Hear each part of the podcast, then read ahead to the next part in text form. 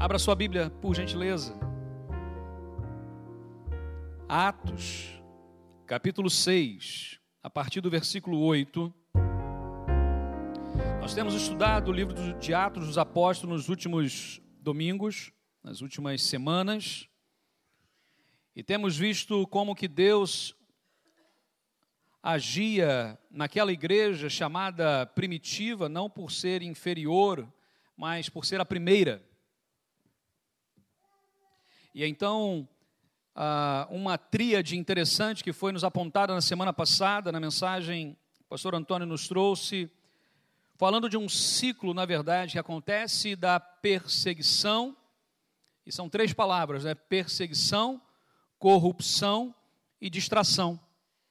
E vimos isso porque acontecia a perseguição, havia corrupção no meio também da igreja, mesmo na igreja primitiva, e houve uma tentativa de distração. E parece que então, quando acabou esse ciclo, tudo está ok. Não, volta-se a perseguição. E hoje, mais uma vez, nesta palavra é, chave desta semana, que fala sobre perseguição, voltamos a, os nossos olhos ao ler, ao ler o texto de Atos, capítulo 6, versículos de 8 a 15, onde nos traz aqui um relato de um dos homens mais interessantes, curiosos, e que realmente nos faz uh, refletir e tomar algumas decisões importantes ainda hoje. Então vamos ler o texto bíblico, conforme está em Atos capítulo 6, versículos de 8 a 15. Compartilhe a sua Bíblia com quem não tem. Se alguém não tem, chega mais perto de quem tem e juntos temos aí o acesso à palavra do Senhor. Diz assim, estou, estou lendo aqui a versão ao meio da revista e atualizada.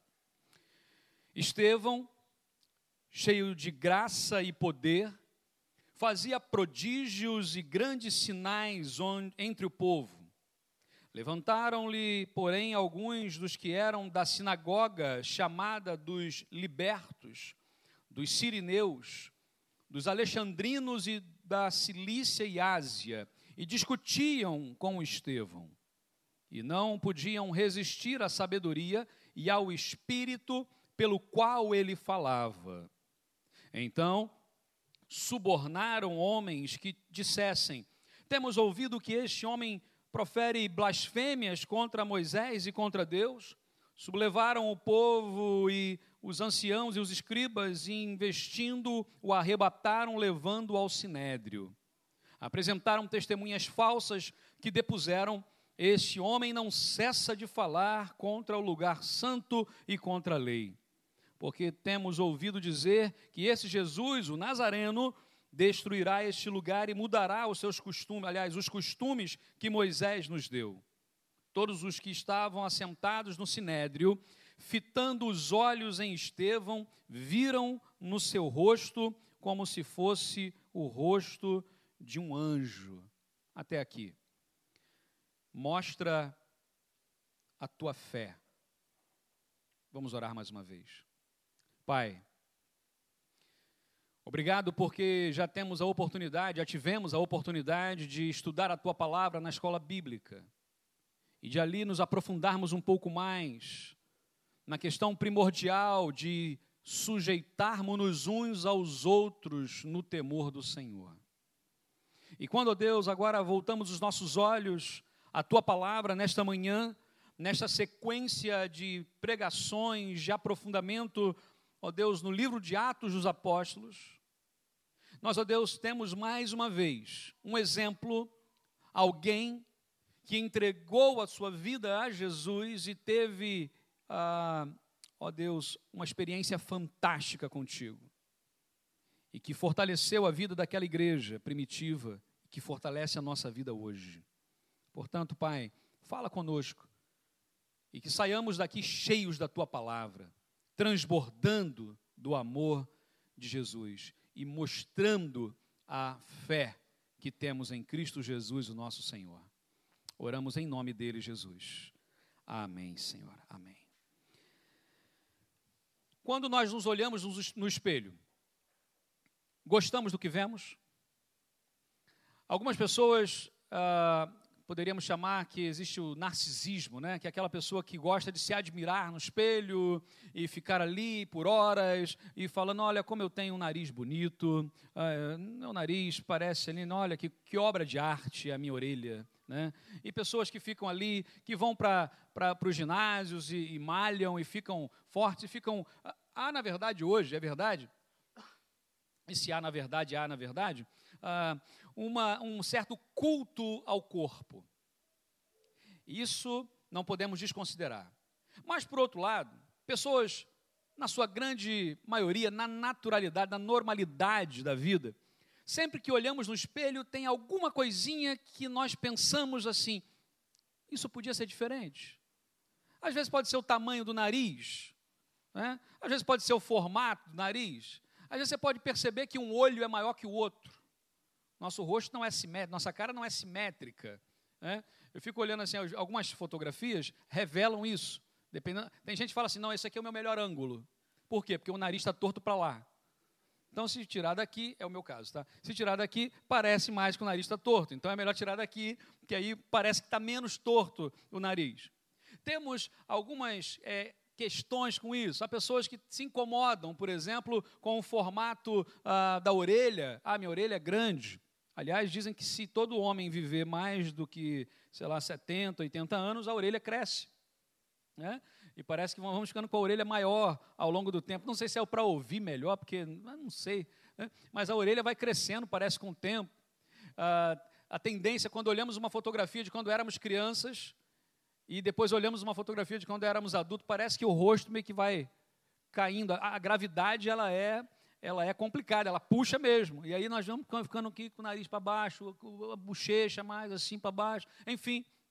Quando começamos a perceber isso, ah, algumas vezes queremos corrigir, e há pessoas, e hoje parece que o número de cirurgias plásticas tem aumentado assim assustadoramente. Pessoas que tentam corrigir defeitos, entre aspas, defeitos, mas marcas da idade, que necessariamente não são defeitos, são marcas da idade, e as pessoas começam a corrigir. E há pessoas que se mudam mesmo de. de, de a fisionomia muda. É aquela pessoa que colocou tanto botox, tanto botox, né, que quando vai uh, rir, ela faz assim. Está zangada. Vai falar alguma coisa. Não, não, não consegue mudar, a expressão está está ali, parece que ficou uma marca ali, impressor, impressão, e não muda mais. Bom, eu me lembro de uma vez, eu já contei, é, não sei se eu contei essa história aqui, mas há quantos anos que eu fiz aquela cirurgia de. de cadê Priscila? Da, da, foi antes de casar, né? então tem pai mais de 20, 21, pai eu já estou pegando daqui, né? Pai mais de 20 anos, uns 21, 20, 22 anos atrás, que eu, fui, eu tive que fazer uma cirurgia por conta da, da, da de desvio de septo nasal, mas aproveitaram para fazer mais, foram cinco cirurgias ao mesmo tempo. E aí, a cornectoplastia, que é a cirurgia dos cornetos médios, e tinha um problema também ah, no maxilar, que não tinha ventilação e precisou perfurar o osso da cara aqui, no lado direito, se eu não me engano, para poder então melhorar a coisa lá dentro. O negócio lá dentro estava feio. Né? E aí, por fora era muito bonito, mas por dentro não estava tanto. Aí eu temos que fazer a cirurgia? Tem. E pela, por conta de ter que perfurar o osso, aquilo é um trauma, é um traumatismo, na verdade. E, o, e a cara ficou desse tamanho. Eu me lembro quando eu volto da cirurgia e tal, e ainda na cama, sentindo muito pesado aqui o rosto, meu pai do lado. E aí, ah, meu filho, tudo bem? Não, pai, tô, preciso ir, preciso ir à casa de banho e tal. Não, não, está aqui. Faz aqui. Na cama não dá, pai. Não dá. Me ajuda a levantar. Ele levantou, meu pai foi comigo. Eu me lembro dessa cena. Aqui estava o espelho, né? E a Sanita mais à frente. Eu, quando eu passo, meu pai ali comigo, quando eu passo, eu. Peraí, pai, volta um pouquinho. Quando eu olho para o espelho, a, a Carol tem um bulldog francês, não tem? Era a minha cara. A minha, gente, estava tava aquela coisa grande assim, e, e, meio roxo, meio assim. Eu falei, gente, o que, que é isso? E tal, me assustei, não me reconheci ali. Né? Ah, e aquilo me causou, assim, muitas vezes, assim, eu fico brincando com isso, mas me causou um susto, me deu um susto. Eu passei e falei, quem é esse? Eu não sei se já aconteceu de você não se reconhecer em alguns momentos.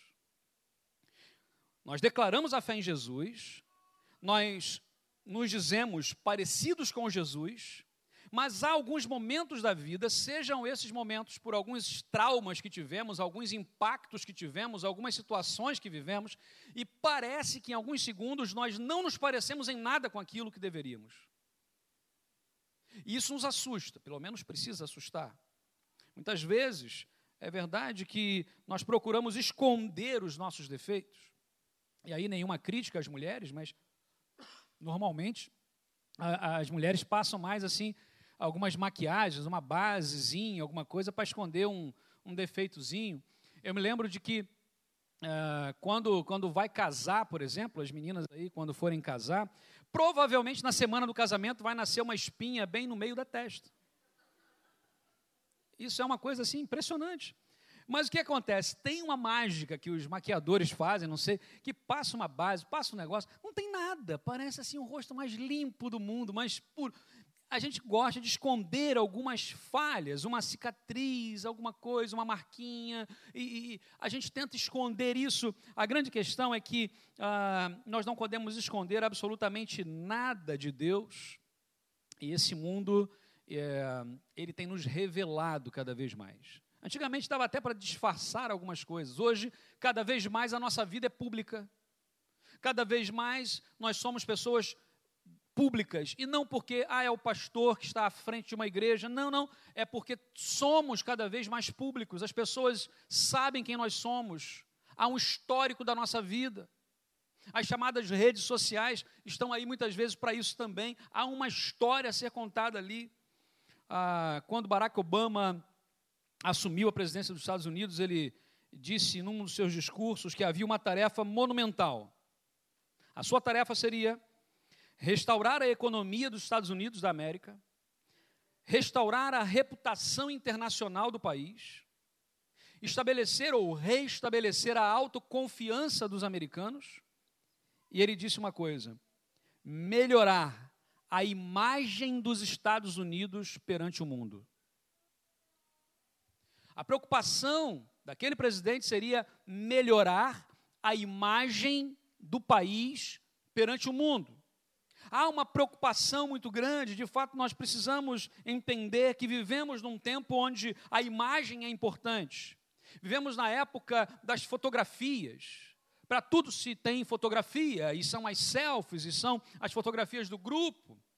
Nós temos as imagens, não é? os logótipos, enfim, tudo mais. E não há nada de errado com isso, porque há uma, uma, uma, uma frase que diz assim: uma imagem fala mais que mil palavras. Eu me lembro de uma, o anúncio que existia na década de 70 da Coca-Cola, é, lá no Brasil pelo menos havia um, um outdoor enorme, e era um parágrafo escrevendo sobre a sensação de tomar o refrigerante. Então, isso, isso, isso, isso, isso, isso, isso, era um parágrafo. Hoje, quando você olha o outdoor, por exemplo, da Coca-Cola, o que, que você tem? Uma silhueta da garrafa e pequenininho escrito, beba. Ponto. A imagem fala mais do que mil palavras. Há uma tendência muito grande nisso, e a grande questão é qual é a imagem que nós passamos para as pessoas, o que nós temos passado, qual é a imagem que vem em nós, que enxergam em nós. É óbvio que não podemos também ser escravos não é? de querer mostrar algo que não somos de querer disfarçar muitas vezes o caráter atrás de algumas posturas que não são verdadeiras, ou nos vestirmos com uma, uma couraça, nos vestirmos com uma, ah, uma armadura, ou termos uma imagem que em nada tem a ver com aquilo que somos. E esse é um grande perigo. Porque se vivemos numa era onde a imagem é tão importante, Muitas vezes nós criamos uma espécie de avatar, criamos uma imagem, alimentamos isso e passamos isso como se fosse verdade, quando não é. O que Jesus nos, nos convida a viver é uma vida verdadeira, ou seja, íntegra, por dentro e por fora. O que somos precisa ser, no meu momento a sós com Deus, Porque integridade é aquilo que Deus vê quando estamos sozinhos, sem mais ninguém estar conosco. Quando nós estamos sozinhos, o que fazemos, o que pensamos, que site acessamos, que pensamentos vêm. Esse momento é o momento da integridade, o momento com Deus. Mas também, pelo relacionamento com Deus, como vimos até hoje na escola bíblica, isso nos molda, vamos assim dizer, para o relacionamento em família e, consequentemente, para o relacionamento fora de casa, no trabalho e por onde quer que vamos. A imagem é importante, é verdade, mas desde que seja algo que reflete o que está no interior. Paulo vai dizer que o fruto do Espírito, ou melhor, um dos gomos ali do fruto do Espírito, é a alegria. A alegria do Senhor é a nossa força. Estevão, ele tinha uma marca muito forte. Talvez como Barnabé, o José, na verdade, chamado Barnabé, a marca desse José era de, de serviço, de discrição, de amor ao próximo, de doação, era alguém que era desprendido disso. Estevão, por outro lado, a sua marca mais forte era a sua fé. E a Bíblia diz que esse homem fazia aquilo com uma, uma energia tão grande, e vinha quem vinha, vinha quem viesse, ele debatia, e ninguém podia resistir a ele, pela sabedoria e pelo poder do Espírito Santo que estava nele. E aí, não havendo como derrotá-lo, vamos dizer assim, nos embates, nos debates, na discussão, na conversa, arranja um jeito de levá-lo a um tribunal com testemunhas falsas para que ele fosse acusado. E nós sabemos a história de Estevão, o que, que vai acontecer com ele mais tarde? Será levado para ser apedrejado. E as pessoas que foram apedrejar jogavam as suas túnicas e mais tarde veremos a história de Saulo, que Deus o transformará e será o apóstolo Paulo. O que Estevão mostra para a gente aqui é que ele mostra a cara dele. Ele não ficou escondido, acuado, mas ele mostra a cara, ele mostra a fé, ele debate, ele insiste, ele vai em frente.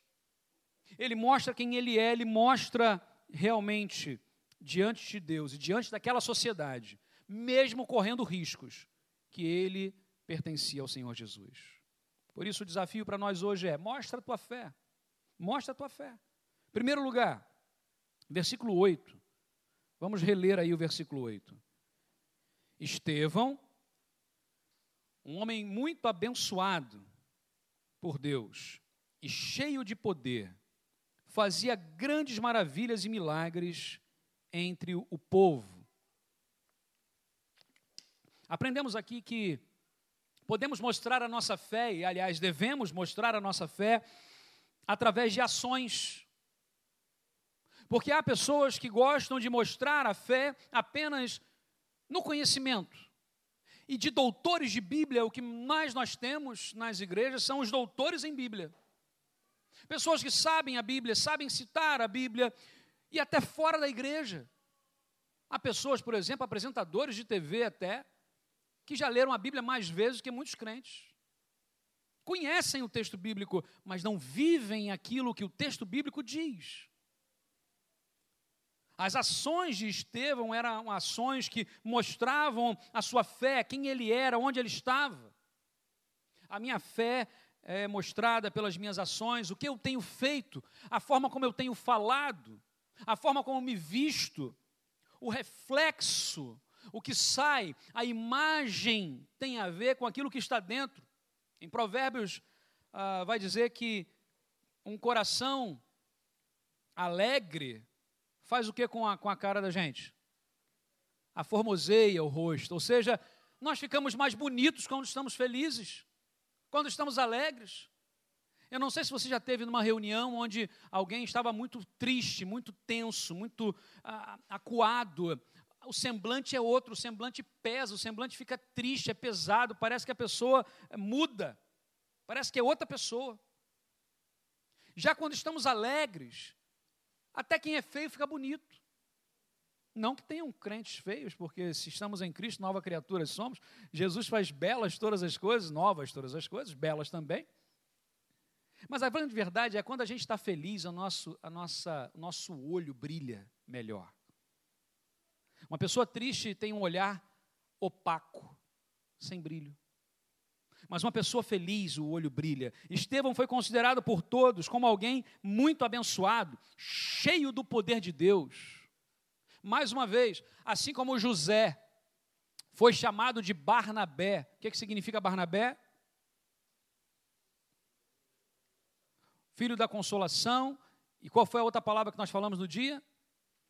O encorajador. Ok? Era aquele que encorajava, era aquele que consolava. Era... Então, ele foi, foi dado a alcunha para José de Barnabé. A alcunha de Estevão era qual? Diz aí o texto: cheio de poder, abençoado. Lá vem aquele que é abençoado, lá vem aquele que é cheio de poder, porque era isso que ele vivia. John Drescher, ele fala, numa das suas obras, que quanto mais plenamente o Espírito Santo controla uma vida, mais acentuado é o seu brilho. Nós somos chamados para sermos sal e luz. Quanto mais perto de Deus estivermos, maior ou mais acentuada é a, luz que nós refletimos. Temos dito isso algumas vezes. Se Deus é vida, quanto mais perto de Deus, mais vida. Quanto mais longe de Deus, morte. Se Deus é a luz, quanto mais perto de Deus, mais luz, mais brilho. Quanto mais longe de Deus, escuridão. Se Deus ele tem um padrão elevado na moral, quanto mais perto de Deus, mais elevado. Quanto mais longe, mais baixo. E aí por diante. Faça uma lista de coisas. Deus está à disposição, com o seu braço estendido, assim como na parábola do filho pródigo, quando o pai abre os seus braços e recebe aquele filho e lhe dá uma honra que ele não merecia. Aquele filho deveria ser escorraçado, o dedo no nariz dele, dizendo: Saíste daqui, gastaste a metade da minha fortuna, agora voltas assim, vai embora. Mas o pai o abraça, faz uma festa, coloca um anel de honra. O nome disso é graça de Deus, somos salvos pela graça. Não há nada que possamos fazer para merecermos mais o amor de Deus ou menos. Deus nos ama pela sua graça. Agora, quando fazemos, quando estamos perto de Deus, quando buscamos a alegrar o coração do Senhor, aí temos um relacionamento com o Senhor. E os nossos olhos brilham mais. O nosso rosto fica mais bonito e temos mais alegria em caminharmos juntos com aqueles que também confiam no Senhor. O testemunho de vida que temos vai trazer pessoas perto de Jesus. Agora, se somos pessoas o tempo todo tristes, o tempo todo emburradas, existe essa palavra aqui? É emburrado? É emburrado é quando está com burro amarrado. Né? A gente falava lá assim, amarrou o burro. É, eu lembro quando era criança que meu, eu falava assim, quero fazer isso, meu pai, não vai fazer. Ah, mas não vai fazer eu. Hum. Isso é amarrar o burro, né? Amarrei. É igual o animal mesmo, quando empaca ali para sair é difícil. Tem gente que só vive emburrada. Você, você chega com uma coisa, e aí, como é que foi o domingo? Ah, estava chovendo. E aí, como é que foi o domingo? Ah, estava sol. Como é que foi o domingo? Ah, estava nublado. Ah, está sempre emburrado. Sabe? E, e, aí, como é que está? Não, porque é isso. Ah, tá. Tem sempre alguma coisa para reclamar. Tem gente que só tem só tem desgraça para contar. Tem gente que é só é muito engraçado. Né? Tem gente que até evita de perguntar como é que vai a saúde, como é que estão tá as coisas. Porque a gente conhece algumas pessoas que têm uma saúde bem debilitada, que sofre, e você pergunta como é que estão as coisas. Ah, com Jesus no barco tudo vai muito bem. E a gente sabe que está sentindo dor, e a gente sabe que está fazendo um tratamento difícil, mas tem alegria no coração, algo que a gente fica até constrangido. E tem gente que tudo está bem, mas está tudo mal. Então, assim, como é que nós estamos? Como que Jesus muda isso? Alegria no coração, no olhar. A alegria do Senhor é a nossa força. todos olham para Estevão e percebem nele que há algo diferente. Não é aquela coisa que nós devemos viver assim, eu tenho que fazer isso porque o que vão pensar de mim? Ah, se eu fizer isso, o que, que vai pensar de mim? O que, que o pastor vai pensar? O que, que o irmão vai pensar? O que, que meu marido vai pensar? E, e, e tem gente que vive assim, oprimida nesse sentido. Não é nessa questão, desse jeito, mas o que as pessoas pensam sobre nós é importante sim, não no sentido de nos oprimir, mas de como nós as abençoamos. A grande questão é: como é que a nossa família nos enxerga? Como é que os nossos colegas de trabalho nos veem? O que, que os nossos vizinhos pensam de nós? Isso são perguntas importantes. O que, que eu tenho passado para eles? O que, que a minha vida tem mostrado para essas pessoas? No trabalho, e falávamos no finalzinho apenas da escola bíblica hoje, é, e ontem, inclusive, no curso de formação em sabedoria também falamos um pouco sobre isso. De que quando a gente vai para o trabalho, a gente pode até ganhar dinheiro, a gente pode até cumprir horário, a gente pode até é, é, garantir uma, uma aposentadoria, uma reforma futura. Ok. Mas a nossa missão não é ir para o trabalho para ganhar dinheiro, para pagar conta, não. Nossa missão maior é como que eu vou ganhar todos os meus colegas de trabalho para Jesus? E se eu vou ganhá-los para Cristo, e ainda vou ganhar dinheiro, e ainda vou cumprir horário, e ainda vou. Ok, melhor ainda. Mas a minha preocupação maior é como eu posso ganhar essas pessoas que estão perto de mim para Cristo. Como que através da minha profissão? Ah, pastor, mas a sua profissão é ser pastor? é pregar a palavra e as pessoas então vão acreditar em Jesus. Ah, sua profissão é. Ok, mas e a sua profissão? Aquilo que você faz. Seja uma dona de casa, seja um engenheiro, seja um trolha, seja um jogador de futebol, seja quem você for. Como eu posso colocar a minha profissão para ganhar pessoas para Jesus? E essa é uma missão que cada um de nós tem que desenvolver. Como fazer isso? Me lembro de uma vez uma, uma, uma menina ainda jovem, seus 18 anos, entrava numa faculdade de publicidade. Isso em Fortaleza, lá no Brasil. E aí ela procurou o pastor muito, pastor Armando Bispo, procurou o pastor muito angustiada e falando assim: "Pastor, eu passei na Universidade Federal, uma das melhores universidades do Brasil e tal, mas estou preocupada, por quê? porque eu trabalhava aqui na igreja e tal, não sei o quê, eu queria servir ao Senhor, e eu passei, então vou fazer publicidade, é, jornalismo, alguma coisa assim. E, e, como é que eu vou servir a Jesus nisso, pastor? Eu estou pensando em largar tudo isso e, e ir para o seminário, para poder me preparar, para poder ser alguma coisa na igreja. E ele olhou para ela e falou assim: qual é o teu chamado? Qual a tua vocação? Para que, que Deus te chamou? Ah, não, é... faça o seu curso. Deus vai abrir uma porta para você servi-lo.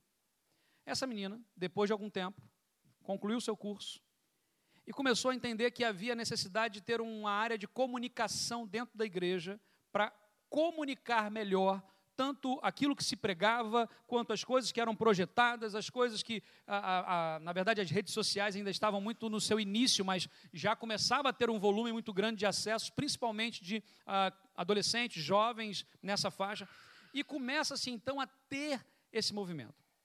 Essa menina começa sozinha a fazer um trabalho voluntário para a igreja e ajudar a comunicação. Pessoas começam a ter facilidade em conhecer a Cristo através do trabalho dela. Hoje, ela e mais alguns outros profissionais são contratados pela igreja e tem uma, um grupo de mais de 200 voluntários que trabalham com eles.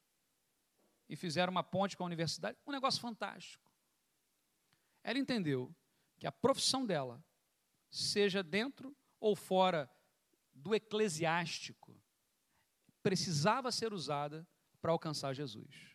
Como é que eu posso, na minha profissão, alcançar pessoas para Jesus? Esse é um grande desafio. Agora, como que nós estamos vi, uh, vivendo, dando testemunho? Estevão era realmente alguém que mostrava isso. Jesus era a fonte da alegria dele ao ponto das pessoas não saberem mais como debater, como eu tiro isso dele? Não tem como. Então vamos mentir. Vamos dizer que ele falou isso, falou aquilo, falou aquilo outro, e então levam e o condenam. E eu não lembro que, uh, se, os irmãos vão uh, lembrar do texto, nós não lemos aqui, um pouco mais à frente do que lemos, vai dizer que na hora que Estevão estava lá, e sendo apedrejado, meus irmãos, ele diz o quê? Eis que eu vejo os céus abertos. Imagina a cara de Estevão sendo apedrejado, feliz vendo o céu. E apedrejar, a gente acha que é botar a pessoa assim e jogar umas pedrinhas em cima dele. Primeiro, eu fui em alguns lugares em Jerusalém, perto, onde as pessoas costumavam ser apedrejadas. Normalmente é um morro. Sobe-se um lugar mais alto, numa ribanceira, joga-se a pessoa lá de cima. Então a pessoa já cai lá, já, alguns já caem mortos. Outros caem, quebram-se todos e ficam agonizando. E então as pessoas começam lá de cima a jogar a pedra até enterrar aquela pessoa viva ou já morta. Não é uma coisa bonita. Não é, porque às vezes a gente vê uns filmes assim, né? Parece que jogou aquela pedrinha, deu aquela pancadinha assim, a outra aqui, ai, ai, ui, ui. Não, não, não, não, não. O negócio era terrível, era cruel. Imagina Estevão sendo arremessado, já caindo, já com a, provavelmente quebrando costelas, pernas, braços, dor, pedras voando já em cima, e ele com o seu rosto, mesmo naquele momento, como de um anjo, diz o texto bíblico antes disso, com alegria, porque estava vendo o céu aberto. Quando nós passamos por algumas tribulações na nossa vida, como é que a gente está mostrando a cara? Segundo lugar, mostra a tua fé e prepara-te para a oposição. Diz o texto bíblico, contudo, levantou-se oposição dos membros da chamada sinagoga dos libertos e subornaram alguns homens. E mais à frente, e ali apresentaram falsas testemunhas. Muitas vezes nós não saberemos o porquê de determinadas pessoas que deveriam até mesmo nos apoiar na fé, são as primeiras a nos criticar. Ah, meus irmãos, igreja é lugar de vida, e nós vimos isso alguns dias atrás de vida, onde nós não julgamos o nosso irmão, nós ajudamos o nosso irmão, nós oferecemos o ombro para o nosso irmão que está manco. Aquele que está desestimulado, nós o estimulamos à fé. Aquele que está errado, nós exortamos com amor e trazemos de volta a comunhão. Mas como falhamos nisso? Porque somos humanos. Parece que a nossa a felicidade muitas vezes pode incomodar pessoas que estão perto da gente, então a gente às vezes finge que está infeliz para o outro não ficar infeliz. Isso não pode acontecer no meio da igreja de Cristo. A nossa felicidade deve ser motivo de alegria do outro, a felicidade do outro deve ser motivo de alegria minha. Devemos chegar ao ponto, chegar em casa e falar assim, gente, vamos hoje sair para jantar. Ah, por quê? Porque o pastor Antônio fez aniversário de ministério. Ah, mas não vai chamar? Não, não, a gente vai celebrar por ele. Pode até chamar também, mas. Não, vamos celebrar por quê? Porque o irmão fulano conseguiu um emprego. Amém! Graças a Deus por isso. Então vamos sair para celebrar aqui. Ué, mas não vai chamar. Pode até chamar, mas eu estou tão feliz por ele que eu quero fazer uma janta aqui para celebrar a vitória do outro. Olha que coisa esquisita. A gente não faz isso. Sabe, é essa, essa questão da gente se alegrar pelo outro. Quando o outro conquista uma pequena vitória, aquilo deve ser a alegria de toda a igreja todos nós devemos celebrar e agradecer porque Deus está agindo no meio da congregação.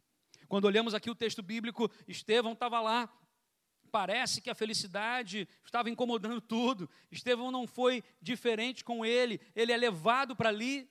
Ele só queria ajudar as pessoas, ele estava, meus irmãos, curando pessoas, ele estava ajudando pessoas. Estevão não estava fazendo coisa é, é, má, ele estava fazendo coisa boa, ajudando as pessoas mas houve uma grande oposição. Eu me lembro de Paulo, quando, ah, em muitos textos, Paulo foi expulso de sinagogas. Expulso. Porque começava a debater, e sinagoga, mais uma vez, sinagoga não é ah, lugar de culto, não é lugar de celebração.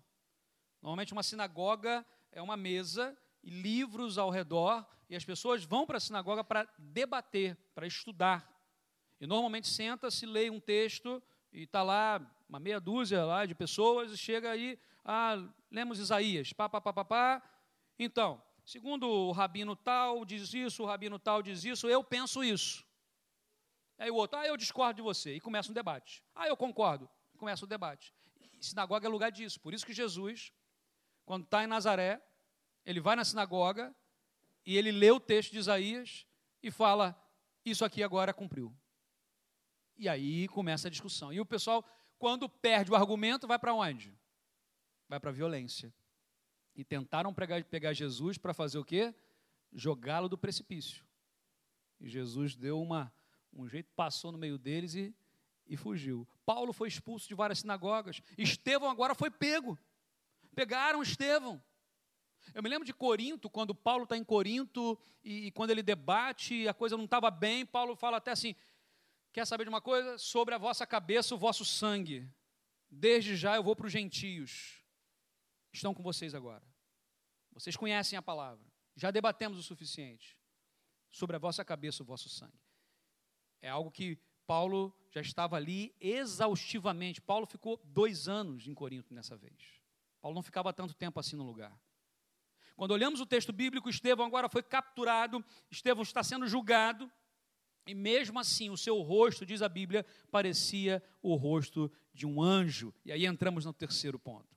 Mostra a tua fé, como exemplo de Estevão. Diz a Bíblia: todos os que estavam assentados na sala do conselho olharam firmemente para Estevão, fitaram seus olhos nele e viram nele um rosto que parecia o rosto de um anjo. Podemos ter a certeza aqui de que as pessoas estão a nos olhar.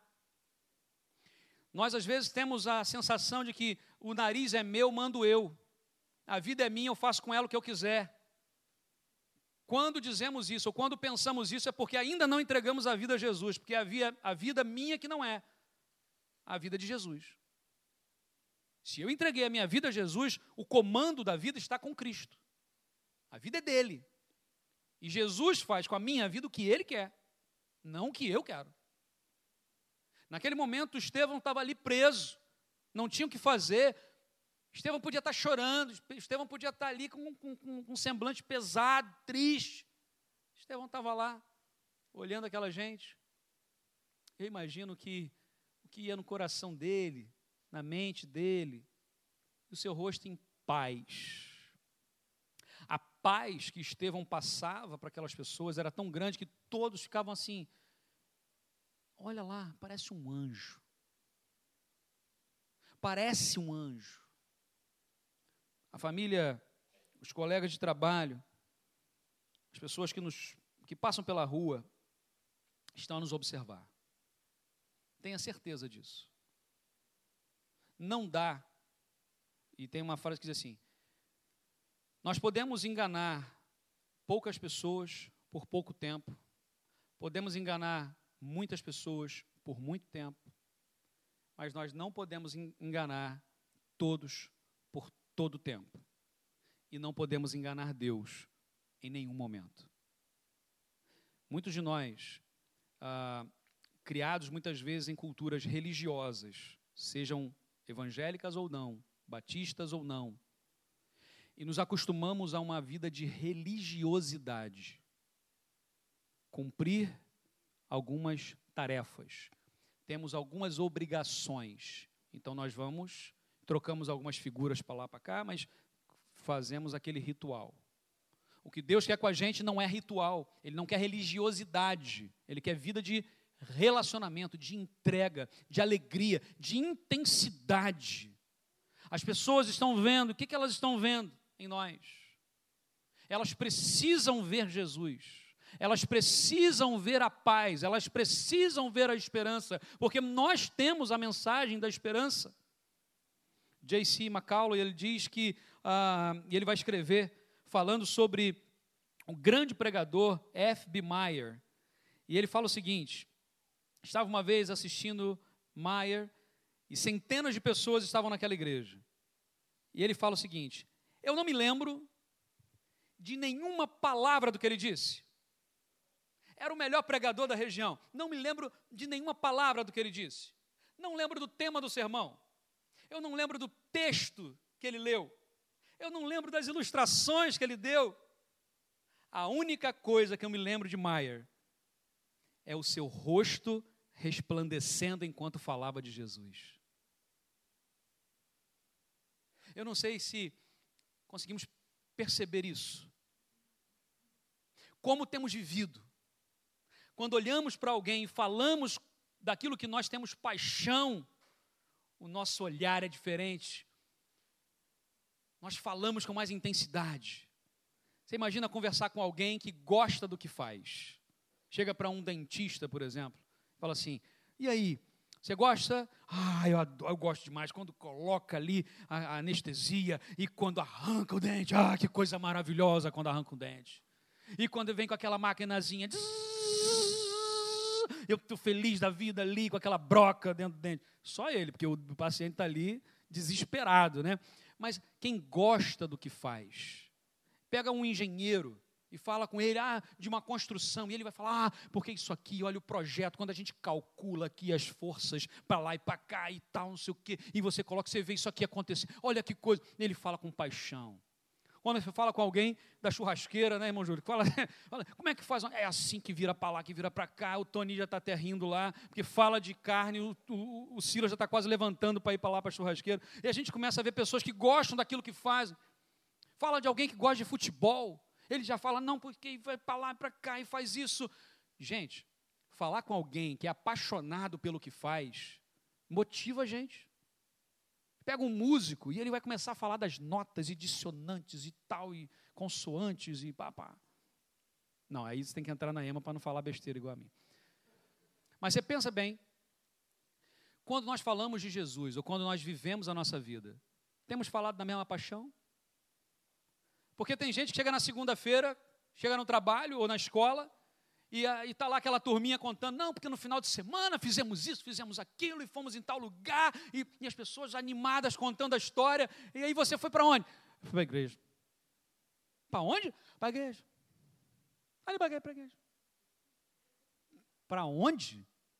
Eu fui na igreja. Primeiro que não foi na igreja, você foi como igreja, reunido com as pessoas que são a igreja, é claro que é complicado falar isso. Eu sei que às vezes é mais fácil falar, ah, não, eu fui à igreja, eu fui na igreja. Mas nós precisamos entender o conceito. Mas a grande questão é, não é ser religioso, ah, eu fui na igreja. Ele também foi. Provavelmente. Ok? Dependendo de com quem você fala, ele também foi à igreja. A questão é, falar que eu fui à igreja não comunica aquilo que eu preciso comunicar. Agora, olha, tivemos um encontro maravilhoso. Ah, é mesmo de quê? Olha, nós falamos sobre isso, sobre vida, sobre família, sobre coisas que são reais para a vida. E a pessoa começa, e você começa a falar apaixonado. Imagine Estevão, meus irmãos, quando estava lá com a sinagoga dos libertos, para eles se auto-intitulares, hoje libertos. Imagina, era gente que não era fácil de conversar. E Estevão estava lá, imagina Estevão contando a história e falando, e, ah, e pá, por exemplo, quando eu gosto muito da área de química, foi a área onde eu estudei, da engenharia química, e quando começa a falar de química, ah, isso aqui, não, sabia que isso aqui tem esse nome por causa disso, porque tem uma reação que faz isso, faz aquilo. Aquele galinho que tem, não sei se tem aqui, que fica rosa e azul, né? Aquilo é um sal de cobalto. E aí, quando tem a umidade, o cobalto muda de cor, porque a redução. Ah, e eu começo a falar assim, todo mundo assim, que coisa chata. Quem não gosta de química mas mesmo não gostando de química, quando vê alguém falando com paixão daquilo, se empolga. Ai, que legal saber que esse negócio muda de cor por causa de quê mesmo? É do cobalto. Ah, é do cobalto, vou anotar esse negócio. Entende isso? Quando nós falamos de Jesus, tem gente que fala de Jesus sem nenhuma paixão, parece que Jesus não fez nada. E Ele é o Senhor, o nosso Salvador, é aquele, é o nosso melhor amigo é a água da vida, o pão da vida. É o nosso Senhor, é o Jesus. Nós cantamos aqui ainda há pouco e eu me emocionava enquanto cantávamos.